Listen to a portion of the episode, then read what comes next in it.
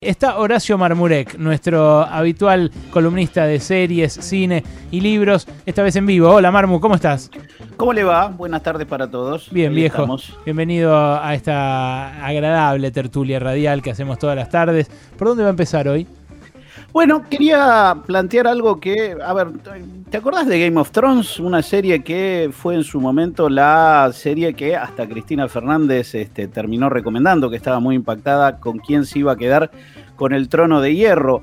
Pasaron 10 años desde que se estrenó. Desde 10 años. Desde que ella se identificó con Calesi, ¿no? Claro. La Calesi. Pasa, ahí ya habían pasado un tiempo, la serie ya era un éxito. Y es una de las primeras series que consiguió tres o cuatro cosas muy impactantes. Una, que se transformaran de una serie que iba a ser la, la que iba a aprovechar el fenómeno El Señor de los Anillos para transformarse en la serie que todos querían imitar, para transformarse en una serie que cayó por su propio peso. ¿Por qué decir esto? Porque al principio la serie llamaba mucho la atención con muertes cruentas, escenas este, muy sangrientas, mucho sexo, y al final terminó tribuneando, haciendo lo que le pedía a la gente y mm. algo que es muy impactante, nadie se quedó conforme con el final, ¿no? Eh, le llevó un montón de tiempo lograr el éxito y también fueron las primeras series que, haciéndose semana a semana, terminaron terminaban siendo un eh, evento mundial, porque la, primera y la segunda temporada se vieron primero en Estados Unidos, después iban llegando a Latinoamérica, pero a, lo largo de la tercera era tal la piratería que terminaron haciendo estrenos mundiales, todo, en todo el mundo al mismo tiempo, con lo cual en España ponerla la veían a las 4 de la mañana, a nosotros nos venía bien 10 de, la 10 de la noche, y era un evento que llegó inclusive a algunas escenas este, transmitirlas la gente lo que provocaban. No sé si se acuerdan una escena que es la boda púrpura, donde todos este, morían de una manera, eh, no quiero spoilear eso que ahora... O sea, es Marmu, Marmu, que yo no la veía esa serie, pero yo en esa época, bueno, estaban con mi novia de esa época, justo llegué a casa, no, no veía la serie, nunca me llamó mucho la atención y justo vi esa escena nada más. Un, final tremendo, una vuelta de tuerca impensada.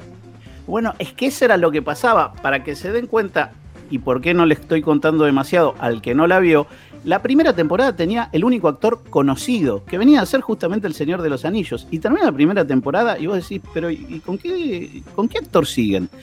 ¿Por qué digo esto? Diez años después, desde ayer, de lunes a jueves, 23.30 horas, la primera y la segunda temporada completas se pueden ver por TNT Series. ¿Esto qué es? No tenés que pagar HBO, que era lo que tenías que hacer antes. No tenés que bajar la de Canuto. La podés ver en TNT Series. Esto es mm. obviamente engaña pichanga para que el día de mañana compres HBO Max, que será la aplicación en streaming que se va a venir eh, de acá a muy poquito, ¿no? Es este, también otra cuestión, así como estaba la guerra de los tronos, hoy está la guerra del streaming. Pero ponele que hay alguien que todavía no la vio y es una buena oportunidad de eh, ver las primeras dos temporadas de lunes a jueves en TNT eh, Series. Muy Eso, bueno muy bueno, Marmu, porque sí, hay gente que en ese momento no la vio, hay otra gente que, bueno, eso le llegó de rebote algún episodio, pero está bueno que, arranque de cero ahí.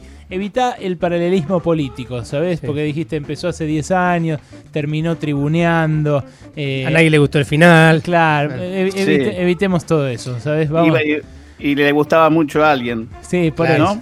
por eso. Marmu, eh, eh, en una época está inspirada en los libros de, Se me fue el nombre del autor de. De, George Martin. George R.R. Martin. Sí, hasta, hasta la cuarta temporada, que es justamente donde. Hay algo muy gracioso. George Martin acaba. Primero que debe el final del libro. Y dice: Sí, ya lo voy a hacer. Pero la serie ya terminó. ¿Por qué? Y porque si lo esperaban a él, no llegaban más. Y ahí es donde te das cuenta que se pierde el espíritu del libro y entran los productores. Y los productores dicen, no, bueno, la gente tal cosa, y ponemos personajes más malos, y ponemos muertes más cruentas, y ponemos batallas más grandes, y sacamos el sexo, porque el sexo estaba muy bien para enganchar. Recuerden, 10 años atrás el mundo era otro y eso se podía hacer. Hoy, este, escenas de sexo gratuito, violaciones, cabarets, ya no es lo mismo que 10 eh, años atrás. Interesante esto, especialmente interesante, Marmu. Eh, ¿A dónde vamos ahora? ¿Al cine o a la biblioteca? Vamos al cine rápidamente. No se puede igual, ¿eh? O sea, es medio virtual, ¿no? ¿Qué onda? ¿Qué cosa? ¿El, cine? Sí. Te tiene que gustar mucho el cine, tenés que tener muchas ganas y tenés que saber que te vas a comer la película que sea mejor con el barbijo. Algo que este, yo te juro que lo estoy haciendo y me gusta, me gusta el cine y por eso lo aprovecho. Y hay algunas películas que eh, son para ver en cine Lo y otras que Claro, también la podemos claro. Otra, dejar, ¿no? que podés- pasen de largo, no pasa nada. exacto. Esta película, decime, decime. No, no, no, no, estaba medio entrecortado, pero ahí te escucho bien. Eh, esta película que se estrenó hace una semana se llama Promising Young Woman. Le pusieron Hermosa Venganza, título de directo a video de la década del 80.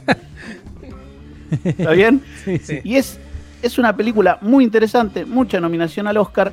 Emerald Fennell, la, ya que Noé este, la está viendo, eh, la- en la Corona, en la última temporada, hace de la novia del príncipe Carlos, de Camila Parker y escribió y dirigió esta película eh, muy interesante sobre una chica que ha tenido un caso de abuso en la, en la, universidad y quedó marcada. No es ella la que fue abusada, sino una amiga. Y esta chica sale a la noche por, por, por los boliches y se hace la que está borracha. Y cuando se la llevan los tipos a su casa, ella le empieza a decir, haciéndose la borracha, no, no quiero. Y los tipos avanzan y es no, no quiero, hasta que de golpe se acaba la farsa y ahí todos los tipos reculan. Y no te cuentan demasiado lo que va a pasar con esa circunstancia. Pero la historia va a ir avanzando y te voy a ir contando entre medio de una comedia negra, medio un thriller, medio un- un- una, una historia negra, qué es lo que le pasó a ella y cómo va a encarar ese dolor. La película es feminista, sí, de este tiempo también. Es interesante, para mí es súper interesante, tiene todo un desarrollo que puede desconcertar a un par de, de- espectadores, pero vale muchísimo la pena y tiene cinco nominaciones al Oscar, una película que 15 años atrás pasaba de largo, pero es una de las dos mujeres nominadas al Oscar este año que vale la pena, junto con Carrie Mulligan, que es su, su protagonista. Si pueden, vayan a verla. Hermosa Venganza, película para debate, ¿eh? Bien. Pero para debate absoluta. Bien, bien, interesante. Bueno, y nos tenemos que, que ir despidiendo, Marmu, pero dame título y por qué debería leer a alguien este libro que vos le vas a recomendar.